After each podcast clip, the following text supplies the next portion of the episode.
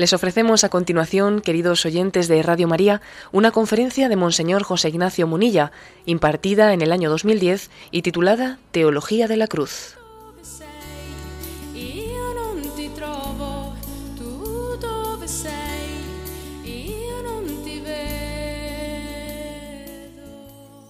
¿De qué manera Jesucristo nos trae su salvación en la cruz?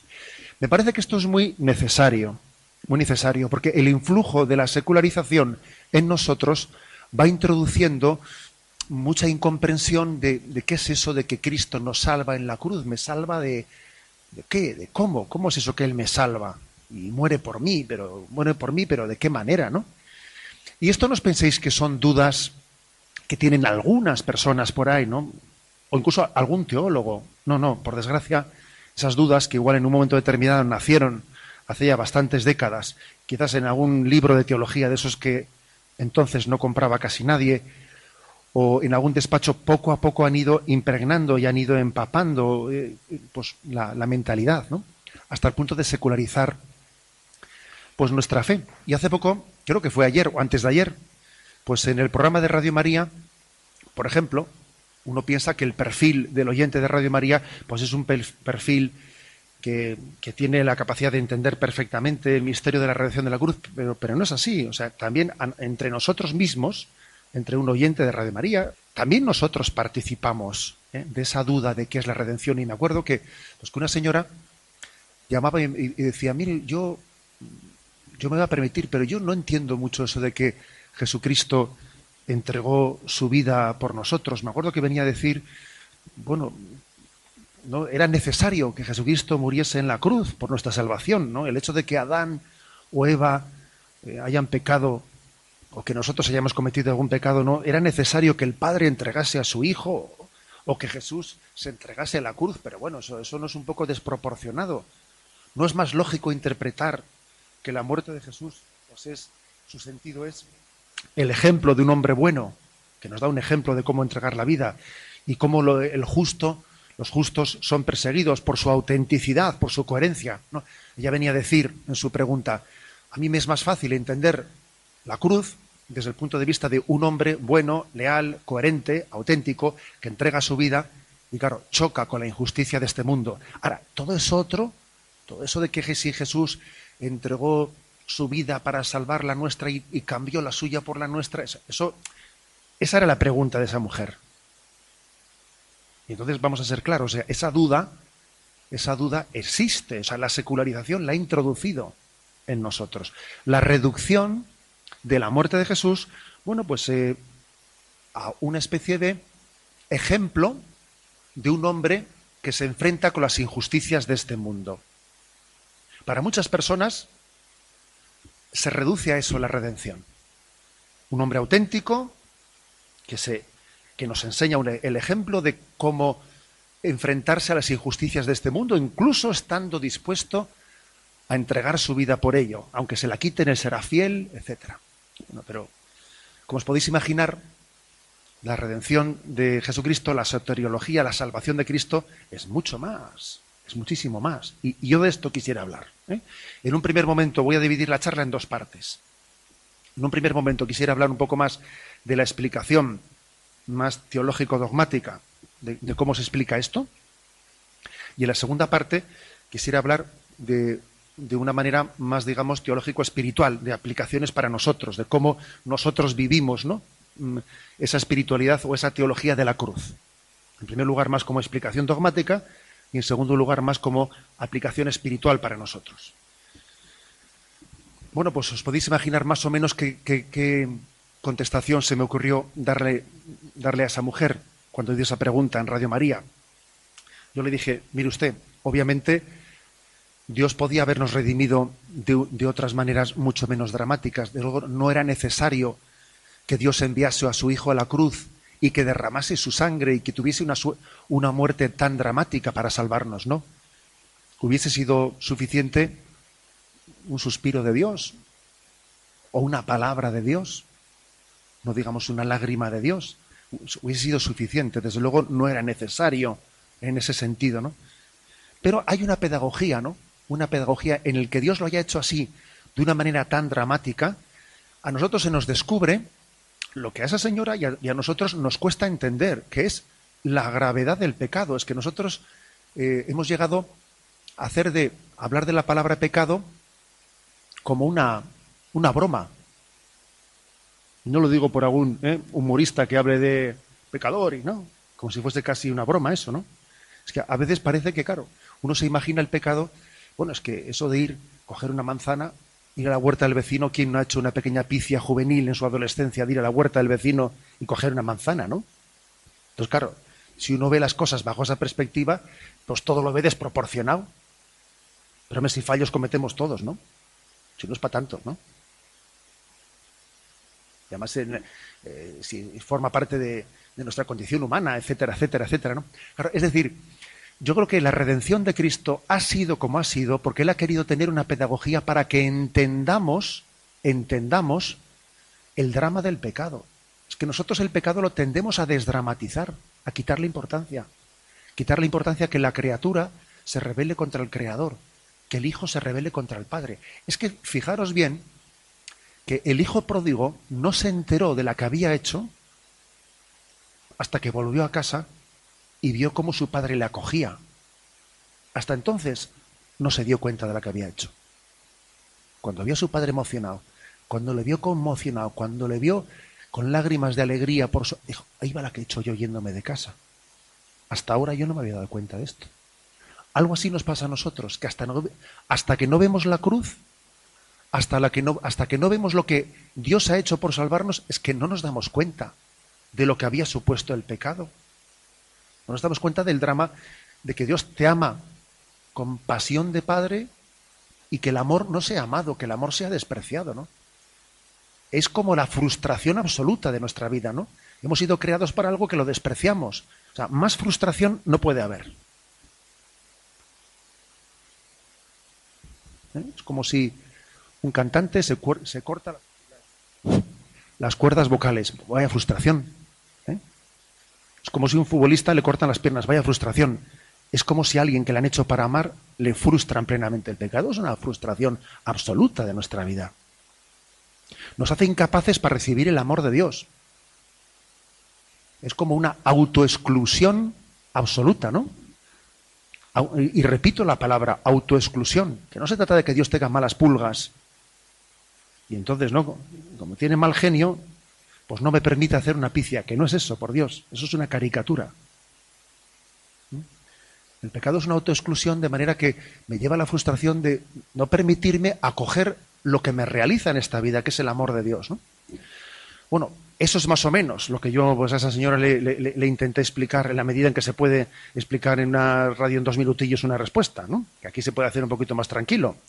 Pero claro, el tema es muy serio y, si esa mujer llegó a hacer esa pregunta, es porque con el paso de los años ha ido calando y calando y calando en nosotros una, mm, una secularización, que más o menos había comenzado allá por la década de los años 70, cuando la teología de la liberación había, mm, había hecho una cosa, ¿eh? y es que la teología de la liberación había identificado la salvación del hombre con la salvación de su cuerpo, olvidando la salvación del alma. La teología de la liberación comete el error de identificar lo natural y lo sobrenatural, de pensar que la salvación de Dios consiste, se identifica, se reduce, se reduce a la salvación histórica del hombre sociopolítica. Y claro, eso es un gran error es obvio que la salvación que Cristo nos viene a traer, la salvación integral que Cristo nos viene a traer, tiene consecuencias también de una transformación de este mundo y una transformación de las estructuras injustas que están esclavizando al hombre, obviamente. Pero eso no quiere decir que la lucha contra la injusticia en este mundo se identifique con el reino de Dios, porque uno puede estar en este mundo luchando contra las injusticias en el sindicato y en la política y sin embargo estar en pecado mortal. sí es verdad que la salvación de Cristo implica la justicia social, pero no es verdad a la inversa que la lucha por la justicia social se identifique con la salvación de Cristo. No, la salvación de Cristo es también la salvación del alma y, Y esto, y esto que estoy diciendo no es ningún discurso teórico, porque cuántas personas no, habéis, no han planteado lo siguiente, dice, no es cristiano, el caso es que no cree y no practica, pero, pero es un hombre muy justo. En la empresa es una persona que todo el mundo se fía de él y, además, además es muy comprometido. Y hasta en la asociación del barrio, pues tiene compromisos y, y está metido en una ONG. Pero el caso, entonces dicen, bueno, ojo, es que claro, el gran error es pensar que la, que la salvación integral del hombre, que Cristo ha venido a salvar al hombre entero, se reduce exclusivamente a la salvación de nuestras, injusticias sociales. Pero es que eso es un error. Sí, sí, está metido en una ONG y es muy comprometido, sí, sí, pero a su mujer la tiene amargada, a sus hijos no veas tú. Y resulta que se va con la secretaria del vecino. Y resulta que esto, me explico. O sea, la salvación de Cristo tiene que ser integral. Y no se puede reducir a la lucha o a la victoria contra la injusticia social o política. Ese fue, ese fue el error ¿no? de la teología de la liberación. De esa teología de la liberación se derivó una nueva interpretación de la redención de Cristo. Jesús de Nazaret está comprometido con la lucha contra las injusticias sociales de su tiempo y él terminó en la cruz como consecuencia del choque contra los poderes fácticos, contra el capitalismo de su tiempo, ¿no? Jesús no pretendió darle un sentido redentor a su muerte. Eso han sido interpretaciones espirituales posteriores que se han hecho, ¿no? Cada que se entregó por nuestros pecados. No, no. Entonces, él lo que hizo fue luchar contra las injusticias. Y la redención de Cristo consiste en el buen ejemplo que Jesús nos dio de compromiso social. Esa es la redención. El buen ejemplo que Jesús nos dio de compromiso social. Claro, como os podéis imaginar, aquí hay un reduccionismo muy grande. Por supuesto que el concepto católico de, salvación asume, asume el compromiso de la, de la, lucha contra las injusticias y en favor de los, de los pobres, pero sin que se nos escape la grandeza del cristianismo. Entonces, como veis, la llamada de esa mujer telefónica y esa duda que planteaba, que ella supongo que entendería muy poco de libros de teología de liberación, entendería muy poco, pero fíjate tú cómo nos ha afectado a todos esas dudas de la, de la reducción, de la salvación de Cristo a una salvación meramente humana, sociopolítica, etcétera. Nos ha afectado mucho. Y nos suena chino, suena así un poco como a unas doctrinas abstractas, expresiones totalmente paulinas y de la palabra de Dios, de los mismos evangelios, en los que se dice que Cristo se entregó por nosotros, por, la, por el perdón de nuestros pecados. Entonces, ¿qué significa esa palabra? ¿Qué significa todo eso, no?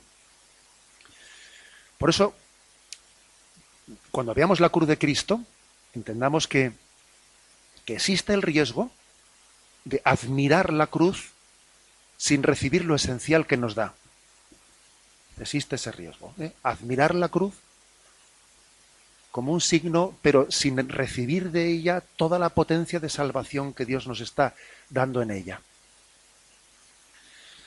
¿Cómo podríamos resumir muy brevemente ¿eh? cuál es la explicación de la fe católica sobre la salvación que se nos da en la redención de Cristo? Yo me voy a atrever, que es muy atrevido, pero bueno, ¿eh? a coger básicamente el catecismo de la Iglesia Católica y a explicarlo en seis puntos como una pequeña explicación catequética de cómo explicamos en nuestra fe católica la soteriología o cómo es la salvación que Cristo nos viene a traer. Primero, Dios Padre entrega a su Hijo a la cruz. Dios Padre, que, ha sido ofendido por nuestro pecado, viendo que nosotros no somos capaces de reparar la ofensa de nuestros pecados, viendo nuestra incapacidad. No, él ha sido el ofendido, pero en el colmo del amor, él, él mismo procura quien repare nuestro propio pecado. Él mismo lo procura. Él mismo envía a su Hijo por nuestra salvación.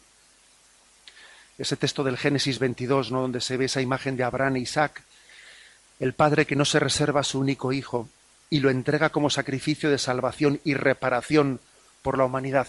Es una imagen impresionante que a todos nos conmueve. El Padre entrega al Hijo. Y, en esa, y la tradición de la Iglesia ha visto en esa imagen a Dios Padre dispuesto a entregar a su Hijo, a lo más querido que Él tenía por nosotros. Yo diría que el colmo del amor de Dios ya no es que nos haya creado, sino que después de habernos creado, Él mismo, Él mismo ha resuelto la ofensa que le hemos dirigido a Él, Él mismo es el que la ha reparado enviando a su Hijo.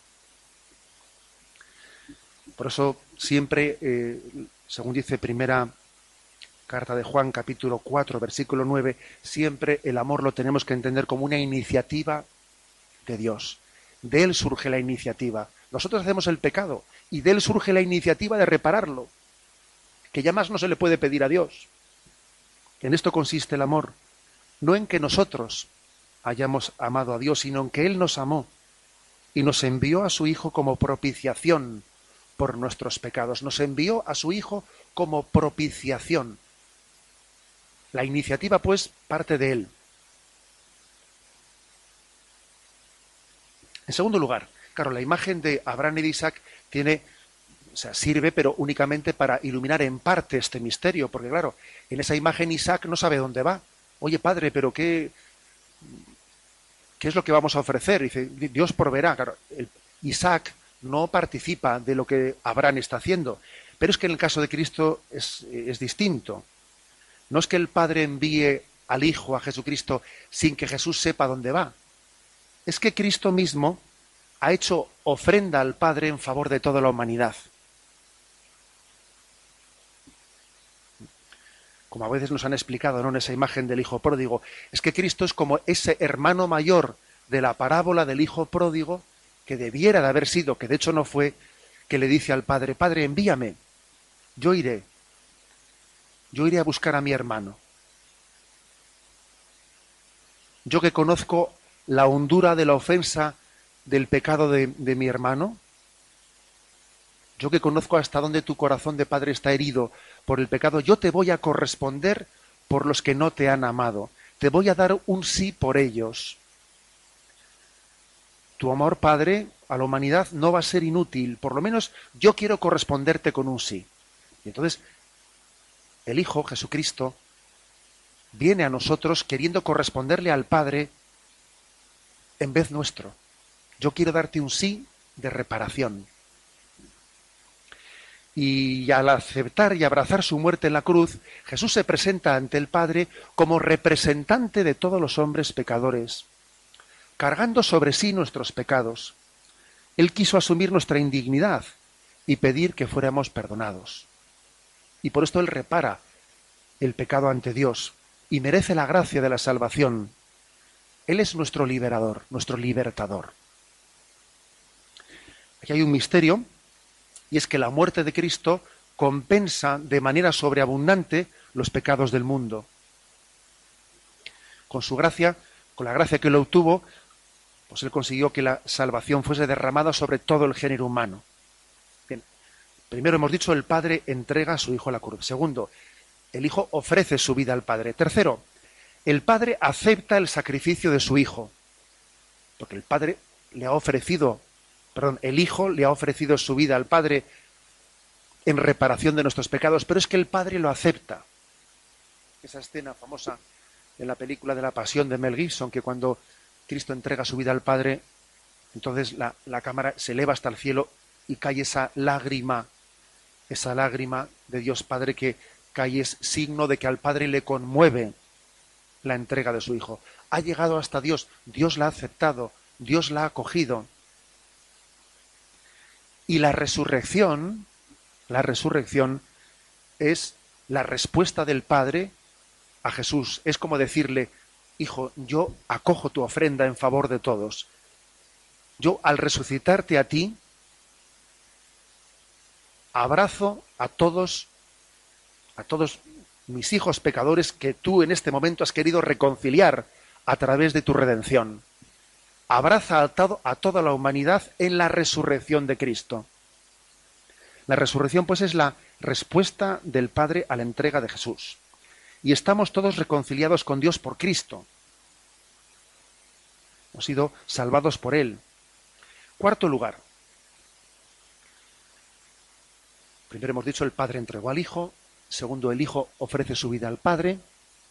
Tercero, el Padre acepta el sacrificio de Cristo. Cuarto, Cristo de esta manera vence a Satanás en la cruz.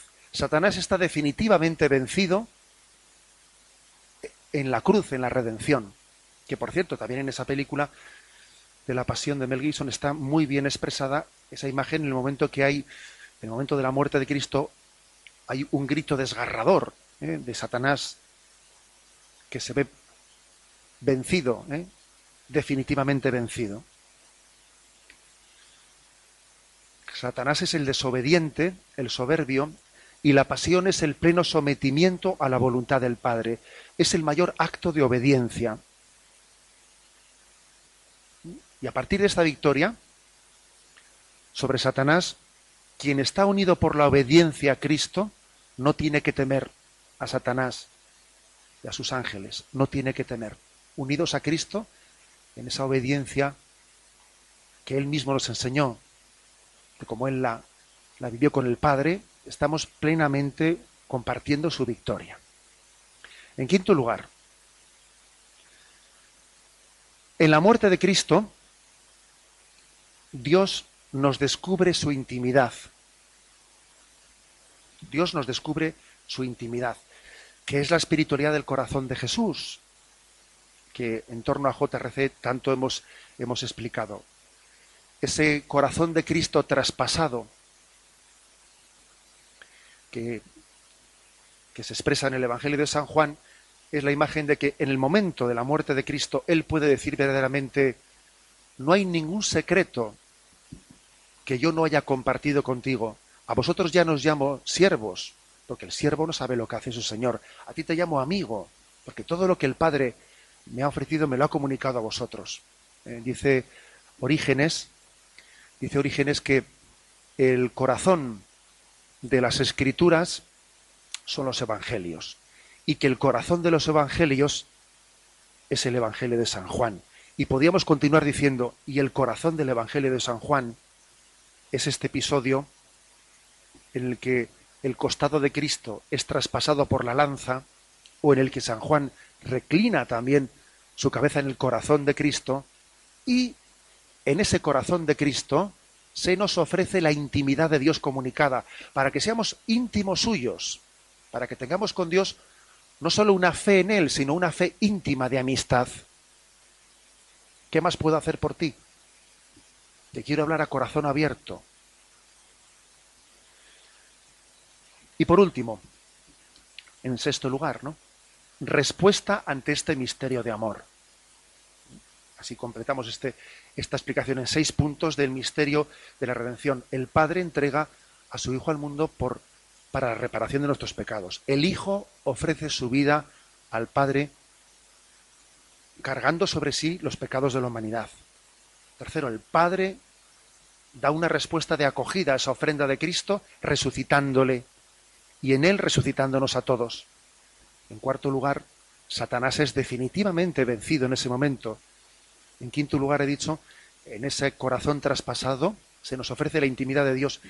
Y en último lugar, hay que decir que ahora se requiere de nosotros una respuesta a ese amor. La prueba de que nosotros hemos acogido ese amor es que respondemos a él. Cristo nos ha salvado en la cruz. Es la redención objetiva. Y ahora falta únicamente nuestro sí, nuestra acogida, la redención subjetiva, es decir, mi apertura al don de Cristo. El que yo tenga una respuesta a esa misterio de amor, como la tuvo la Verónica, como tuvo el Cirineo, como tuvo María Magdalena. Y hay que recordar que quien te creó sin ti no te salvará sin ti, como dice San Agustín, y que, y que todos y cada uno de nosotros estamos llamados a responder con una respuesta personal. Porque el Señor te pregunta a ti, ¿me amas? ¿Acoges libre y voluntariamente ese perdón que Dios te ofrece en Cristo? Y estamos llamados a abrirnos voluntariamente. El Señor quiere respuestas personales para acoger su salvación. Bueno, ya sé que igual es un poco como atrevido el así reducir un misterio de la salvación a cinco o seis puntos, ¿no? Puede ser un atrevido por nuestra parte, pero creo que es importante. Es que de lo contrario, fijaros bien, puede ocurrir que llegue la cruz a nosotros, que peregrine entre nosotros y que al mismo tiempo por el influjo de esa secularización que ha horizontalizado, ¿eh? horizontalizado plenamente muchas veces la fe cristiana y la ha reducido a una mera ética o a una admiración de un hombre, de un líder, se nos, se nos escape lo sustancial del misterio de la cruz, lo sustancial. Bien, esta es la primera parte que quería hablar, que es un poco la explicación de la teología de la cruz desde el punto de vista, digamos, más bien doctrinal y dogmático de qué es la soteriología, ¿no? La salvación de Cristo.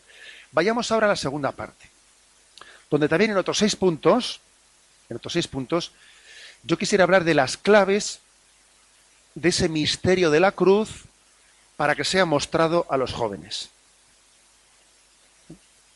Seis puntos, eh, seis claves de cómo presentar, cómo se nos presenta ese misterio de la cruz a los jóvenes. El primero es el siguiente. ¿eh? Sobre la cruz, Cristo conoció los más grandes sufrimientos. Si tú también sufres, Cristo está muy cerca de ti.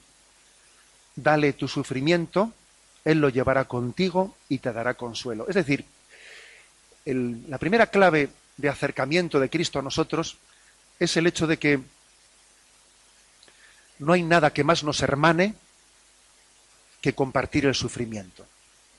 Cuando vosotros habéis tenido una amistad y ha habido un amigo que ha compartido contigo el sufrimiento, es difícil pensar en un hermanamiento más. Eso sí que es un hermanamiento de sangre. Que alguien haya sufrido contigo y haya compartido tu sufrimiento. Porque mientras que un amigo eh, se haya limitado a salir de juerga por las noches con uno, vamos a ver, ¿eh? Vamos a ver. Pero cuando uno ha estado al pie de un hospital al pie de la cama de un hospital, cuando yo he padecido pues, una ruptura familiar y alguien ha estado cerca mío, etcétera, eh, uno entiende perfectamente que el hermanamiento más grande que puede haber es el de compartir, compartir la cruz, compartir el sufrimiento. Y esto es lo que Cristo ha hecho con nosotros y por eso la cruz es tan atractiva para nosotros. ¿Os habéis fijado cómo en la devoción popular se han prodigado muchísimas cofradías en torno a la pasión de Cristo, muchísimas. Muchas más cofradías hay en torno a la pasión de Cristo que en torno a la resurrección, siendo así que, teológicamente, pero claro, es que es, es explicable, porque en torno a la pasión de Cristo, en torno a su sufrimiento, nos sentimos verdaderamente comprendidos. Es un hermanamiento que Dios tiene con nosotros, ¿no? Y el gran problema del hombre es qué hace con el sufrimiento, qué hago con ello. Hago lo del avestruz, meto la cabeza debajo y hago como si no lo veo. O busco tubos de escape. Bueno, pues voy a evadirme, ¿no? Me evado con una pastilla, me evado de otra manera. O sea, ¿cómo me escapo, no? O sea, qué hago con el sufrimiento? No sé qué hacer con él. Fijaros lo que, lo que supone, por ejemplo, que en este momento en el que se deja de creer en el amor de Dios, cuando se deja de creer en el amor de Dios, inmediatamente se piensa en el suicidio y la eutanasia. Y entonces cuando hay sufrimiento, a ver cómo nos quitamos de en medio. O sea, es huir. O sea, si no hay esperanza, se huye. Con tubos de escape, con lo que sea, ¿no? La vida, quien piense que la vida no tiene sentido si hay sufrimiento, pues obviamente se escapa. Pero claro, la gran cuestión es que del sufrimiento es imposible escapar. El dilema no es sufrir o no sufrir, sino sufrir con Cristo o sufrir sin Cristo. Ese es el dilema. Ese es el dilema. Y entonces Cristo está compartiendo con nosotros nuestro sufrimiento y la clave está en que nosotros lo compartamos con Él. Dale a Cristo tu sufrimiento. es la, eh, yo creo que la primera clave de acercamiento de la cruz a los jóvenes y a nuestra vida, porque eso nos toca a todos, en eso nos vemos verdaderamente identificados. Yo recuerdo haber tenido alguna experiencia de, bueno, que cuando uno se, eh, pues recuerdo mis años juveniles, que cuando uno se enfrentaba pues a una, eh, pues a un foro en el que todo el mundo iba diagnóstico y todo el mundo pues parecía que tenía que hacer el papel de luchar contra este que es cristiano y sin embargo luego te quedabas a solas con uno, con otro, con otro y allí comprobabas que la llave de conexión con cada uno muchas veces eran sus cruces. Oye, que está mi abuela muy enferma y reza por ella. ¿Sabes que mi padre, curioso, antes, hace dos horas antes, habían estado allí públicamente dándoselas de de indiferentes y de duros de la película, pero luego te dabas cuenta que en el tú a tú, la vivencia de la cruz es la que nos abre, nos ablanda, ablanda ¿eh? nuestro corazón endurecido. Cristo ha asumido la cruz porque es el mayor hermanamiento que puede tener con nosotros. Segundo lugar, ¿eh? segunda clave de acercamiento a este misterio.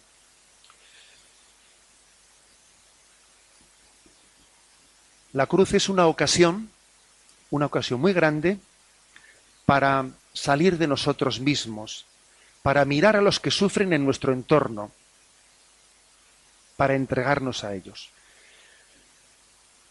La verdad es que uno de nuestros mayores problemas es el que nosotros estemos esclavizados a nuestro yo y no seamos capaces de salir de nosotros mismos. Porque como encima todo me toca a mí, y tengo problemas y tengo sufrimientos, ¿eh? y entonces pobrecito de mí, y todo me toca a mí. Y entonces vamos de victimillas por la vida, ¿eh? vamos de victimillas, pues un gran problema que tenemos es que, ay, mira esto, y todo gira en torno a mí, y todo soy yo, y todo soy yo, y mira esto, y nadie me hace caso, no sé qué. Sin embargo, fijaros bien, la cruz, cuando el Señor nos permite conocer el misterio de la cruz en el mundo, se nos da una gran ocasión del olvido de nosotros mismos y de sanación de nuestras heridas por la entrega a los demás.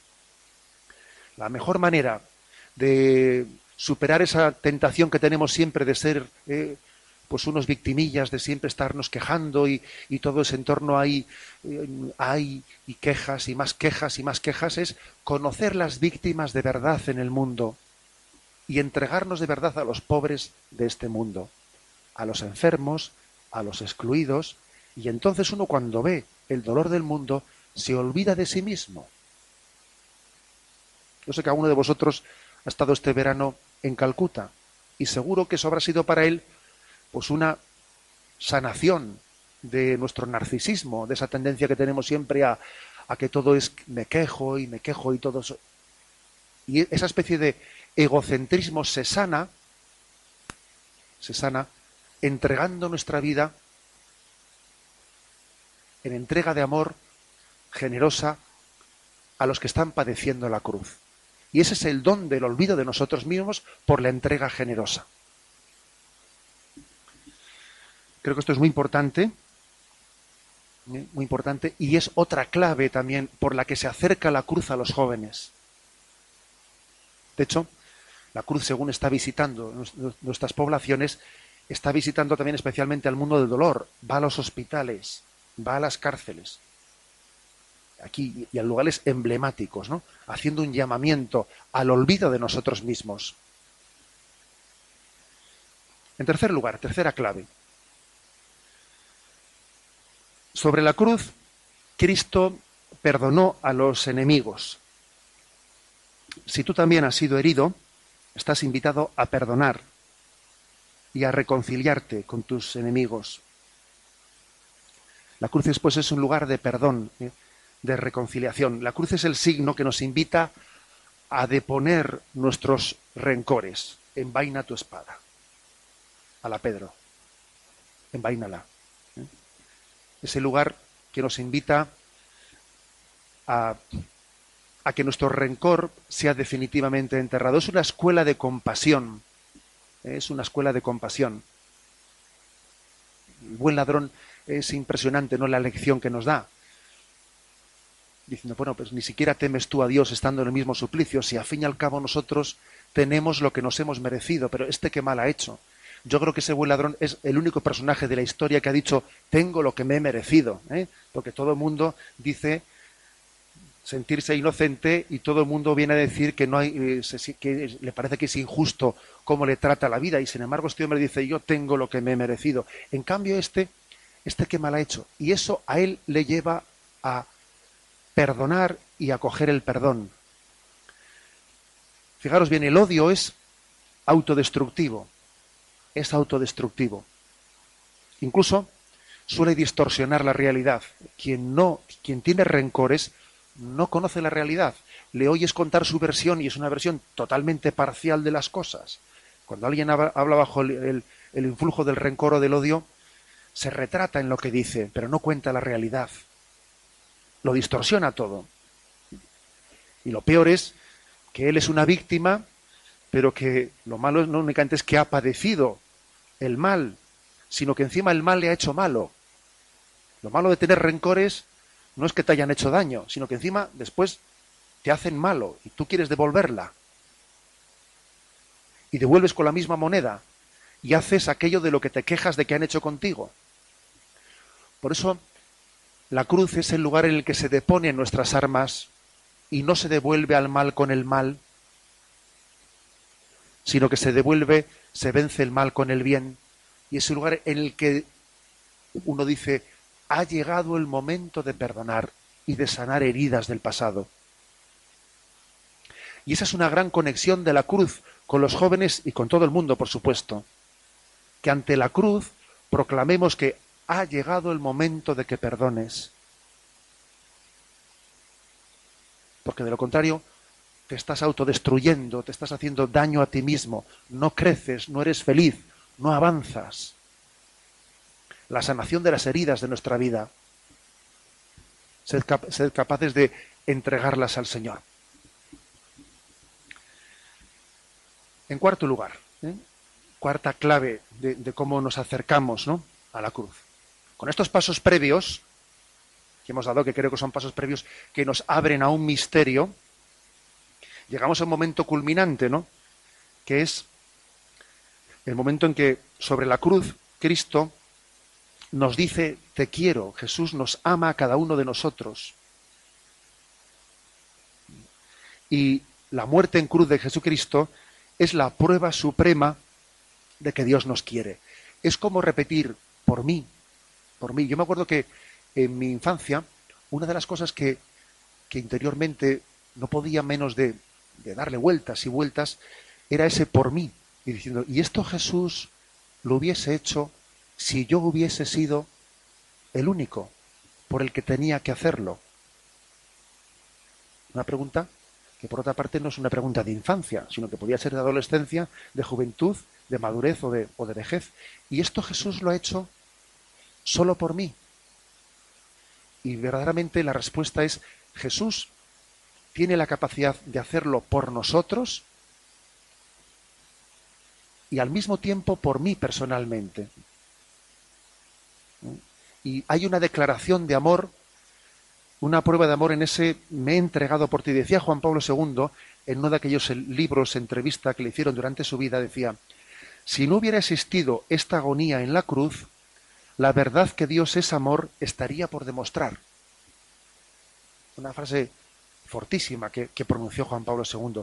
Si no hubiese existido esa agonía en la cruz, la verdad de que Dios es amor estaría por demostrar porque la prueba inequívoca del amor es el sufrimiento por la persona amada. Esa es la prueba inequívoca. Eso es en lo que nosotros sabemos que ahí no hay engaño. Pero yo no puedo dudar ¿eh? del amor de Dios sabiendo que Él se ha entregado por mí. Esto es por ti. Y eso lo comprendió el buen ladrón. Luego nos toca acogernos, acoger y abrir esa declaración de amor. En quinto lugar, en la cruz hay resurrección. ¿eh?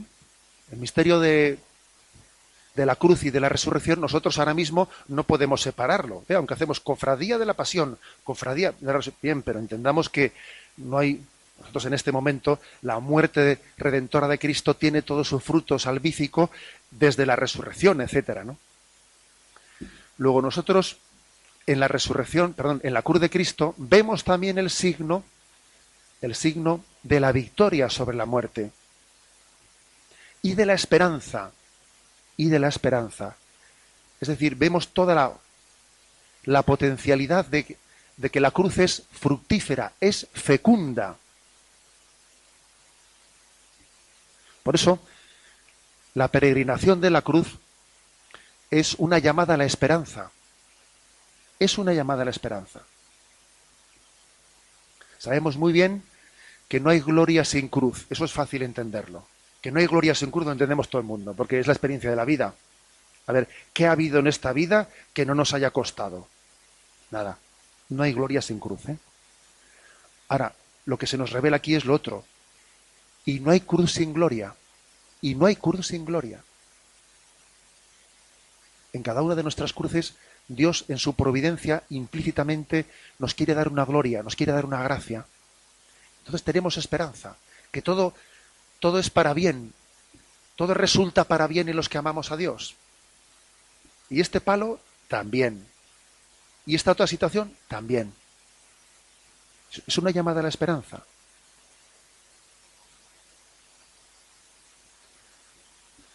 Esto yo creo que nos lleva a abrazar las cruces, abrazarlas con determinación, con esperanza.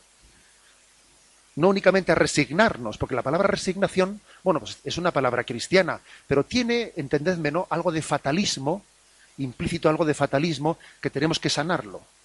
Cuando uno lleva una cruz abrazada, en vez de arrastrada, como dice esa saetilla famosa carmelitana, ¿no? que dice, lleva la cruz abrazada y apenas la sentirás, porque la cruz arrastrada es la cruz que pesa más. ¿eh? Esa saetilla carmelitana es que tiene mucha, mucha sabiduría. ¿eh? Que la repito, lleva la cruz abrazada y apenas la sentirás, porque la cruz arrastrada es la cruz que pesa más. Claro, eso es llevar la cruz con esperanza o sin esperanza, ¿no? creer vivamente que en la cruz el Señor me ofrece la gloria o no. Y por último, ¿no? La última clave, la última clave bajo la que tenemos que presentar la cruz en esta peregrinación que hace entre nosotros. Bueno, somos conscientes de que sobre la cruz Cristo murió para abrirnos el cielo. En la cruz y en la resurrección se nos ha abierto el cielo. La cruz es como la llave de la cerradura, ¿eh? de la puerta del cielo. Si me permitís así una imagen eh, muy gráfica, ¿no? Es, la llave de la esperanza. Luego, luego nosotros estamos llamados a, a orar, al ver la cruz, a presentarle nuestros difuntos, presentárselos, en la esperanza de la vida eterna. hacemos la cruz al recién nacido y al moribundo. Y cuando alguien va, va a fallecer, le hacemos la señal de la cruz. Porque le estamos abriendo la puerta del cielo con esa señal. Luego, cuando la cruz nos visite, presentémosle nuestros difuntos. Porque en ellos tenemos la, la, la clave, ¿no? En esa cruz está la clave de su vida eterna. En el Apocalipsis 5 no se dice, Vi también en la mano derecha de aquel que estaba sentado en el trono un libro, escrito por el anverso y el reverso, sellado con siete sellos. Vi a un ángel poderoso que proclamaba con fuerte voz, ¿quién es digno de abrir el libro y soltar sus sellos? Pero nadie era capaz. Ni en el cielo, ni en la tierra, ni bajo la tierra, nadie era capaz de abrir el libro, ni de leerlo. Y yo lloraba mucho, porque no se había encontrado a nadie digno de abrir el libro de la vida. Pero uno de los ancianos me dijo, no llores, mira, ha triunfado el león de la tribu de Judá, el retoño de David, él podrá abrir el libro y sus siete sellos. Entonces vi el cordero degollado. El que abre el libro de la vida es la cruz de Cristo, que es la cruz de salvación. Bueno, estas seis claves, que como veis son claves que son existenciales, ¿eh? son existenciales porque es que nos toca de cerca, ¿no? Cuando decimos todo el mundo vive el sufrimiento, nadie es ajeno a él y luego compartir el sufrimiento nos hermana. Es una clave existencial. Segundo, eh, la cruz, ver la cruz del mundo, nos permite olvidarnos de nosotros mismos entregándonos generosamente para ayudar a llevar la cruz a los que la viven de una manera más dramática que nosotros. Es un don de Dios para que te olvides de ti mismo y salgas de ti mismo. Es una clave muy existencial esa. Tercer lugar, la cruz es la llamada a que depongas tus odios y rencores, a que perdones, que es uno de tus máximos sufrimientos que arrastras, es algo muy existencial. En cuarto lugar, el Señor te mira y te dice, esta muerte en cruz es por ti, me entrego por ti personalmente. Y lógicamente es una llamada personal a que le respondamos en esa acogida. Y al mismo tiempo es eh, una llamada a que entendamos que en todas las cruces que estamos viviendo en nuestra vida hay esperanza, que son germen de una salvación providencial y, gloriosa que Dios viene a traernos. Y en último lugar, ¿a quién no le, a quién no le afecta también la memoria de sus amigos o familiares fallecidos? ¿Cómo no presentar ante Cristo todos nuestros difuntos? Especialmente cuando muchas veces han sido tan cercanos. Y pedirle a Cristo que su cruz sea también para ellos llave de salvación y puerta del cielo. ¿eh? Creo que estas claves nos pueden servir ¿no? para presentar la cruz, esta visita que, que, recibimos de ella, y entender que esa teología de la cruz, esa soteriología que hemos explicado ¿no? en la primera parte de la charla, esa soteriología eh, se aplica de una manera, no es algo ajeno, distante, sino que es muy significativo, ¿no? Responde a los más profundos deseos de felicidad que el hombre tiene dentro de nosotros, ¿no? Podemos decir que la cruz es nuestra esperanza y la cruz eh, es nuestra salvación.